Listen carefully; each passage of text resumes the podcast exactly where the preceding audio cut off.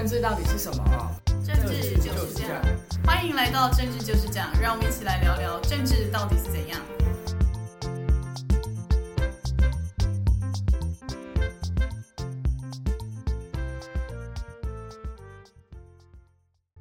大家好，欢迎回到政治就是这样，我是雨洁，我是南天，大家好。今天呢是我们节目的第四十集，而在昨天就是。二十号呢是第一次的总统政见发表会，注意一下是政见发表会，不是辩论会，所以就是三个人轮流把他们的政见讲完就结束这个活动，他们没有一些什么交互结辩之类的。但结果在昨天的政见发表会中，大家很常误会成辩论，就是因为每一个人在发表完自己的那个政见之后，都还有在分别回应其他人对于他的质疑，所以大家就以为这是辩论会，但其实不是。那像昨天的政见发表会中，我自己就是我是今天早上才重看直播的，然后我就看了几个亮点。像侯友谊，他是因为他是代表国民党嘛，国民党一般给人家印象就是比较俗称的外省派。然后就是讲华语的，但是昨天侯友宜打招呼的时候，就是每一个语言都讲，而且还讲了台语，也讲了客语，而且客语听起来是两个县的腔，我不太确定，但因为他客语讲了两种，所以就让人家觉得说他是不是有一点想要再往把那个本土票再抓紧的感觉。而且他昨天是戴眼镜的造型，之前就有人开玩笑说侯友宜每次只要戴眼镜，他整个人就会不一样，很像那个乌龙派出所的那个本田一样，只要上机车，他整个人就像换一个人一样。像侯友宜昨天讲台语，然后跟戴眼镜的时候，他的发言就会相对比他讲华语的时候还要流利很多，所以他就有一点，他只要就很明显是语速的那个流利差异有，所以大家就觉得说侯友宜的，其实虽然他是国民党人，但他其实台语是很强，因为他是。那个基层警员出身的，所以他其实是相对来说背景上是比较接近民进党那种本土派。那但政见内容，我们今天就先不要做评论。那再来是赖清德，因为赖清德就是就是像大家想象赖清德那样，就是把他的稿讲完，其实就差不多的讲。然后柯文哲也是照他平常讲话那个样子，然后只是没有那么多，因为也是幕僚准备好稿，所以他不太会有那种失言或是制造一些爆点的空间。所以呢，昨天的政见发表会其实还蛮中规中矩，就是一个意想得到的，而且。已经在选前二十几天办证件发表会，这是法律规定的，所以才这么晚了。但就是这个证件发表会对于投票的意向有什么影响？我自己觉得是影响不会有这么大，因为这些证件他们也都不是昨天才开始讲，他们其实从参选或者是才参选前就已经在发表这些证件，所以就其实没什么新意。然后攻击对手部分也没什么亮点，所以我觉得对民调应该不会有太大的波动跟影响，因为就真的是。相对蛮无聊，而且真的不会每个人都去看政见发表会。你会怎样投，其实就会怎样投，就是跟大家如果把选举公报的名字遮起来，其实看起来都差不多一样。是的，其实呃，从以前呢、啊，选举公办政见会大家都没什么兴趣，乏人问津。那现在只是把一个公办政见会搬到电视或是网络上来播放。那大家可能更容易看得到，可是问题是，呃，真正关心或是全心投入去看的，我觉得相对还是有限。那除非是很关心政治形势，然后选举的胜负的人，才会去紧盯着去看。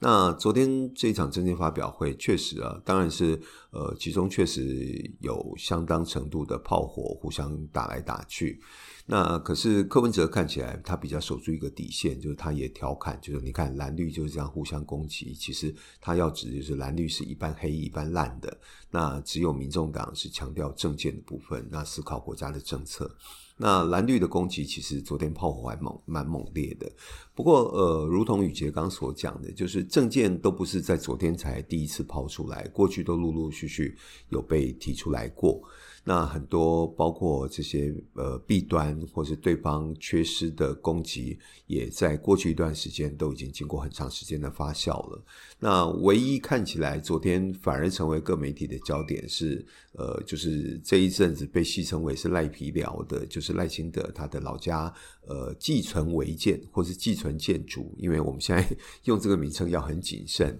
对啊，如果你直接指他违建，好像立刻会有呃不同立场的朋友来攻击。那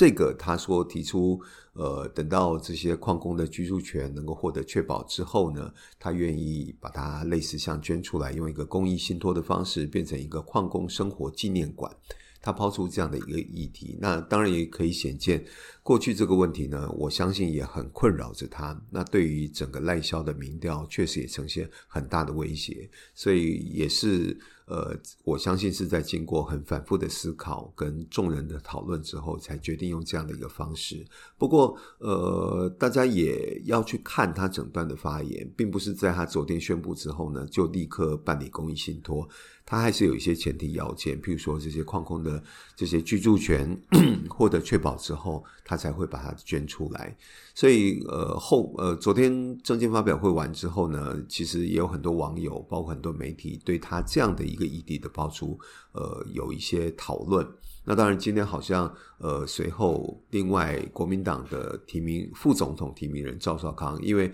一直他被纠缠的一个问题就是辞不辞中广董事长的部分。那看起来他在昨天赖清德宣布之后呢，也是已经决定要辞去中广董事长。我觉得至少有一点，蓝天看起来是赵少康在面对这个问题的时候，纵然他没有在被提出来的第一时间他就做出辞职的处置。那但是他抛出了一个议题，就是说，只要赖清德你的违建拆除或捐出来，我就辞掉中广董事长。所以当他面临到赖清德昨天抛出这样子一个讯息之后呢，他必须立刻的来做出呃处断，否则的话呢，他就会被陷入到。赖清德、赖皮聊这样的一段风波当中，所以很明快的处理是有必要的。其实我们反过来看，呃，赖清德在过去一段时间处理他这个老家的问题上，其实确实引起很大的争议。那很多人也陆续的跳出来，包括南铁东移当时被拆迁的这些住户，其实也都跳出来，就会指责赖清德是严以律人，然后宽以待己。那这样的东西，其实我相信，对一个政治人物，尤其是一个国家领导人、一个总统大选的参选人，他的诚信是受到很高的挑战的。那昨天看起来很大的一个焦点是在这边。那另外就是国民党主攻的，就是战争与和平的问题。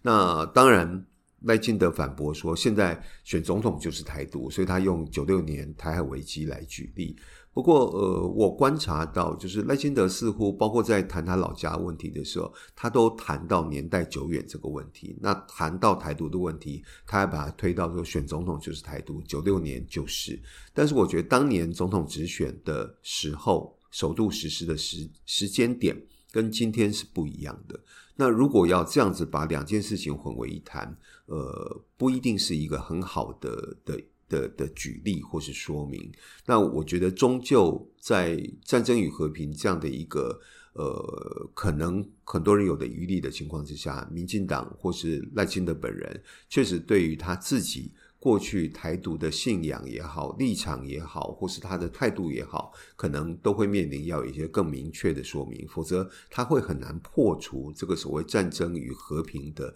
民众对他的一些疑虑。那他当然一再的强调说，他如果当选，两岸是最安全的、最和平的。呃，可是常常会让人家觉得，就是因为你有很多。会让人家对于这种两岸和平的这样的一个关心的疑虑，所以你才要不断的去强调说，我当选才是和平的保障，才是安全的保障，才是最安全的，然后战争的风险最低。所以这个确实他是他未来参选，呃，即便只剩下二十多天，我相信国民党还是会不断的直攻这一点。所以就如同他老家处置上，他最终还是要端出一个。解决的方法，那这个解决方法，与其拖，不如早点端出来。那对于他的民调，甚至于最后选举结果，才不会有伤害。好的，那我们针对昨天的呃政见发表会，那我们来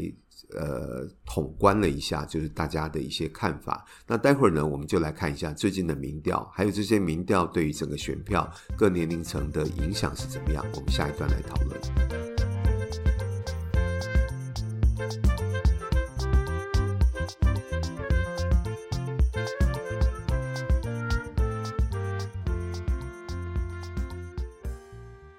除了证件发表会以外呢，昨天呢，美丽岛电子报要公布了第九十四波的民调。他们其实有在规划，他们就是没几天要做民调，所以他们到今年二零二三年底结束的时候，刚好会是一百波，真算的非常刚刚好。那在第九十四波的民调呢，可以发现其实跟上一次没有太大的差异，就是。第一名跟第二名就是赖清德跟侯康之间还是就是大概差大概三点五趴到四趴之间，然后柯影配一直都是第三名，就十七趴到十八趴以内。那但这次的民调中有一个很特别的现象是，这一次因为像柯文哲的支持率一直都是年轻人居多嘛，而且是很明显四十岁以下的年轻人，但这一次他从跟上一次的民调比起来，他在那个二十到二十九岁的民调中大跌了八趴。这个八趴拿去换算成就是人数的话，其实是会有近，就是以投票人数来说是有近百万。那就是大家在想说，奇怪，他这礼拜有做什么事情吗？怎么会突然这样暴跌？然后就有一说是因为上礼拜吴欣盈去正大演讲的时候讲的很哩哩啦啦，就是就是完全是。不着头绪，然后一下要讲晶晶体英文的那种，大家就觉得这个人超奇怪的。就而且正大就是年轻人居多嘛，也就是大学大学生。那所以就是有人说是因为他这个表现，然后让大家觉得说啊，柯文哲找这样子的人，啊，我们阿北好像很委屈。那但是就反而民调就跌，就是这个现象是可以继续观察，说他这样到底会不会继续跌？因为如果当民众党失去了年轻选票之外，他可能。就会直接从那个政坛上泡沫化，因为支持他崛起就是大多数的年轻人。那再来是赖清德的那个年轻支持度突然暴增，这也是蛮神奇的一个现象。因为其实这一个礼拜，像美丽岛电子报这种两三天两三天做一次，没有什么非常剧烈的变动。那个剧烈变动的举例有点像是突然有人贪污了三百亿，或是突然有人发生什么双重国籍或者之类的重大事件，完全没有发生这种事情，就是一直在类似的争议，就是赖皮聊啊，然后或是。侯友谊的那个房子，然后是民众党最近有多出了一个那个停车场，就是他他的农地变成停车场，但这也没有剧烈影响到会发生这种一百万以上的票数的这种差别，所以真的还蛮神奇。就是如果就有年轻朋友的话，也可以想跟自己身边的朋友讨论看看。那除了这个美丽岛电子报的民调之外呢，其实在他们的官网上有公布，他们问问题其实问得很细，看起来应该做二三十题。有一个蛮特别的是，像是。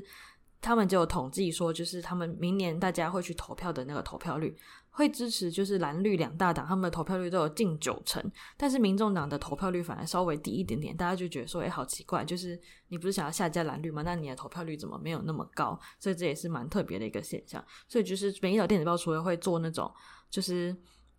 就是整体的那种民调分析之外，他其实问的还蛮细，所以如果有熟悉统计或对投票有兴趣的朋友，可以上去看看。然后本集节目没有美丽岛电子报的赞助。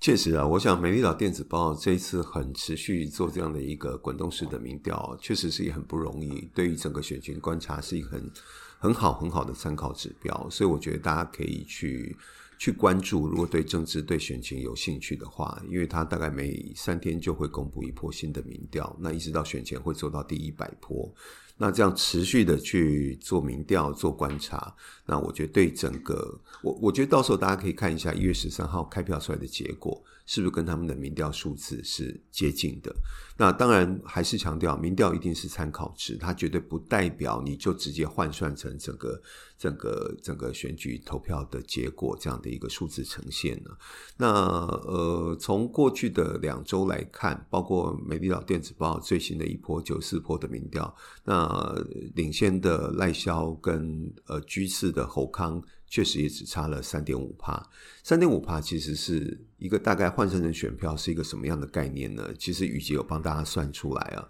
根据中选会最新的统计，就是说今年就是合格，就是可以去投票的公民数有一千九百三十一万人呢。那三点五趴，如果我们换算起来的话，就是六十七万五千八百八十八。票等于是差了大概将近六十八万票，可是这是百分之百的情况之下，如果我们以投票率是八成五来算的话，大概是差了五十七点八万。所以呢，这个将近五五十到六十万之间，然后要决定这次的总统人选，大家可以想象这次的选举是有多么样的的的紧张跟呃激烈啊，那个攻防是非常非常的近。我们看一下历年的选举啊，其实。呃，在两千年，大家应该记得第一次政党轮替，两千年阿扁当选总统那一次，他领先第二名的有三十一万票。到两千零四年的时候呢，那个时候也许大家还有印象，或是也许比较年轻的听众朋友可能没有经历那样的一段时间的话，呃，南天可以告诉大家一下，两千零四年的选举，因为连宋合，所以蓝军的气势非常非常的高。然后呢，相对那个时候已经有出现一些弊案缠身的阿扁总统，在寻求连任的时候呢，就背行背背行艰苦啊，非常非常辛苦。那可是，在选前一天呢，发生了两颗子弹的事情，那选情就出现大逆转。最后，阿扁总统是用二点九万票，两万不到三万票赢了当时的连宋配。那到了两千零八年，两千零八年又出现政党轮替了，就是马英九重新赢回了政权。那一年呢，他是拿呃领先了两百二十万票。到了二零一二年的时候呢，确实其实执政要连任的时候呢，他的票数都会稍微的下滑。然后呢，那一年他拿到八十呃领先八十万票。那等到二零一六年小英总统参选的时候呢，大胜对手，当时是朱立伦三百万票，而上一届，也就是二零二零年的时候呢，小英总统寻求连任，对上韩国瑜是赢了两百六十万票。所以我们可以看得出来，在小英总统两任的选举当中，都赢对手赢得非常多。第一次赢了三百万票，第二次赢了两百六十万票。其实南天最近就一直在思考，那为什么在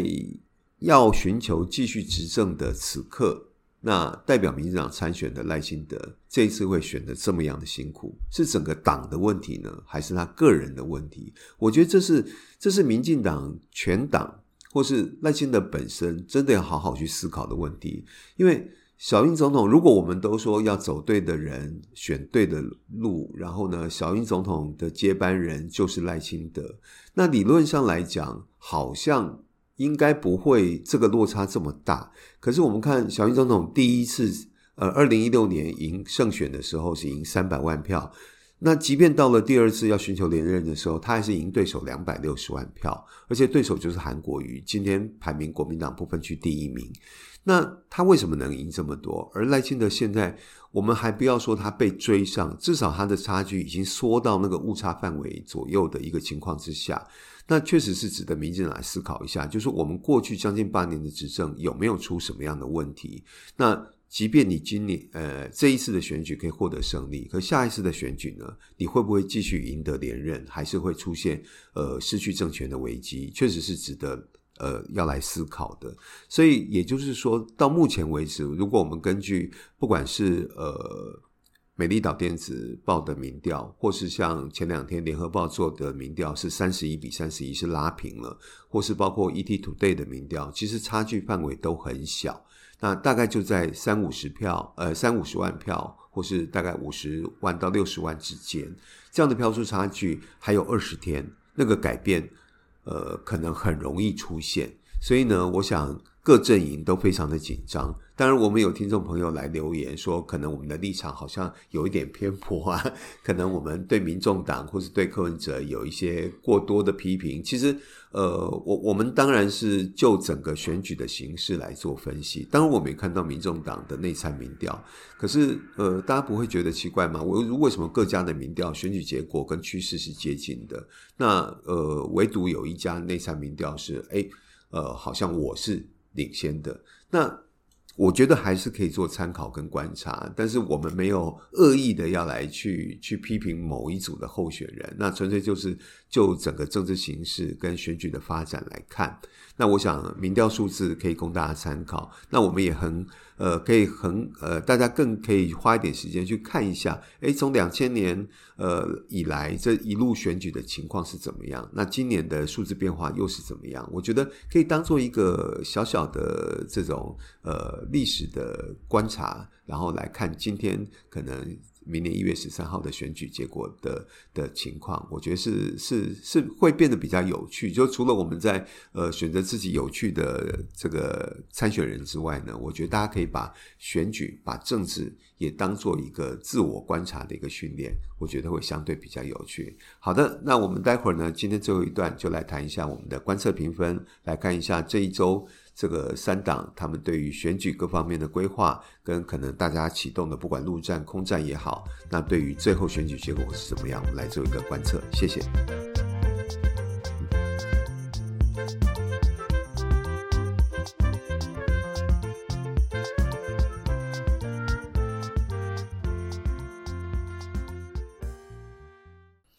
好，接下来就是我们的观测评分。其实这个我们的观测评分，如果每一集都有听的听众朋友会发现，我们跟媒体岛电子报其实很像，就是我们那个起伏起起伏伏，其实都还蛮蛮。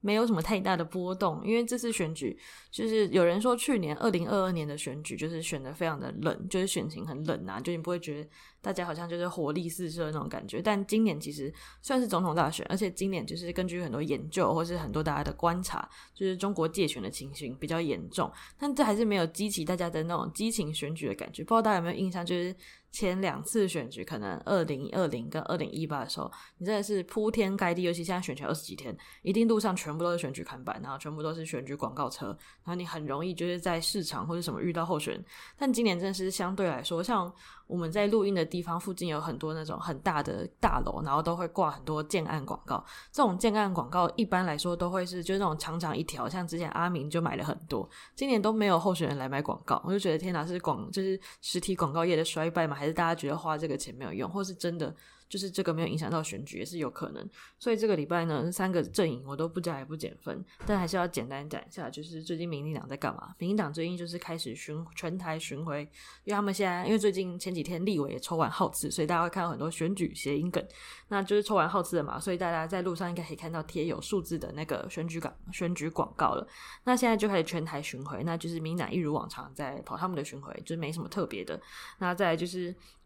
国民党侯友他们就是这礼拜六要在凯道办大造势，然后他们就表示说他们要在那个 LED 墙上，就是他们要打 LED 灯打到总统府，因为凯道总统府前面嘛，打说那个反贪腐，就觉得好像那个那个小时候看那个红衫军倒扁运动的时候打那个灯一样，就觉得历史果然是会重来的，就是这种这种招大家还是会重新使用。那但国民党就是。最近就有人在说侯友那个侯友宜的声量啊，或是整个都是被赵少康吃掉，这个其实真的蛮明显。尤其是侯友宜已经进完校园，现在是换赵少康进校园，他的金句就是会连发到就是很夸张的程度。像他就说，就是他也不敢去香港，他可能想要讲这个是可以勾起就是中间选民或亲绿的民进党支持年轻人的。这些力量可以去投给他，因为就觉得说，因为很多民进党的工作人员或是就是支持者都会觉得自己不敢去香港嘛，因为就会怕被送终。那赵少康这样讲可以吸到民进党的选票嘛？其实我觉得是不太可能了。而且你一个，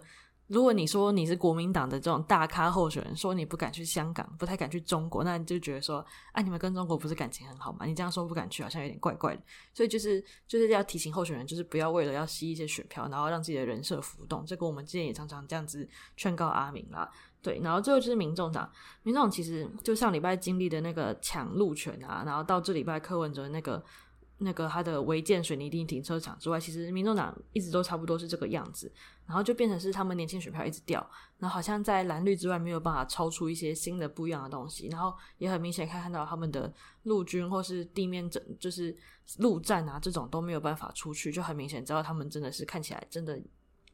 差不多快要不见了，因为他们也没有地方跑。那看就是明天有那个副总统的政见发表会，看副总统们有没有办法有一些比较新的亮点，还是就会跟昨天的总统候选人政见发表会一样无聊呢？那也是大家可以礼拜五晚上如果没事可以开个直播看一下。嗯，好，确实如雨姐所说，现在要观测来做评分呢，变得有点难，因为那个彼此之间那个起伏变化就变得非非非常非常的狭幅，就是没有。呃，比较剧烈的这样子一个这种变化出现。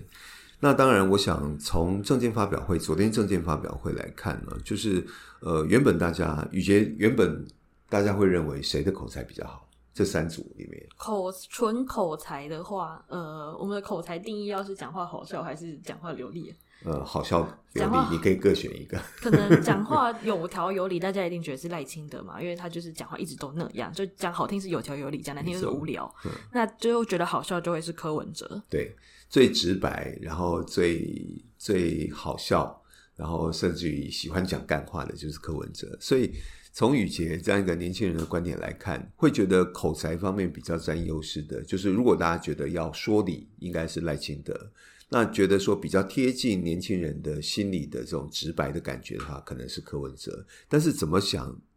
口才都不会想到侯友谊，所以政见发表会也好，辩论会也好，所以大家都认为是侯友谊比较不擅长的地方。